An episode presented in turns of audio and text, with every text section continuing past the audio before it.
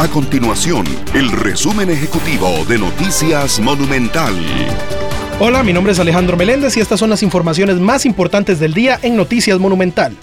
La Sala Constitucional rechazó un recurso de amparo que se planteó contra la vacunación obligatoria del COVID-19 en menores de edad. El recurrente alegaba una violación al consentimiento informado y al interés superior del niño, aspectos que fueron rebatidos por el alto tribunal.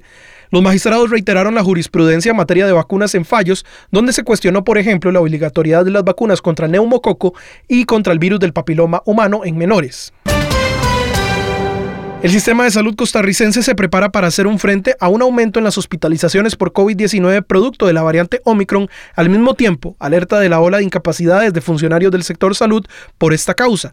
Sin ninguna duda, Omicron se convirtió en una amenaza para las autoridades de la salud, pero desde otro punto menos negativo surge la pregunta de si Omicron sería el fin de la pandemia debido al aumento exponencial de casos con cuadros leves o moderados. Estas y otras informaciones usted las puede encontrar en nuestro sitio web www.monumental.co.cr.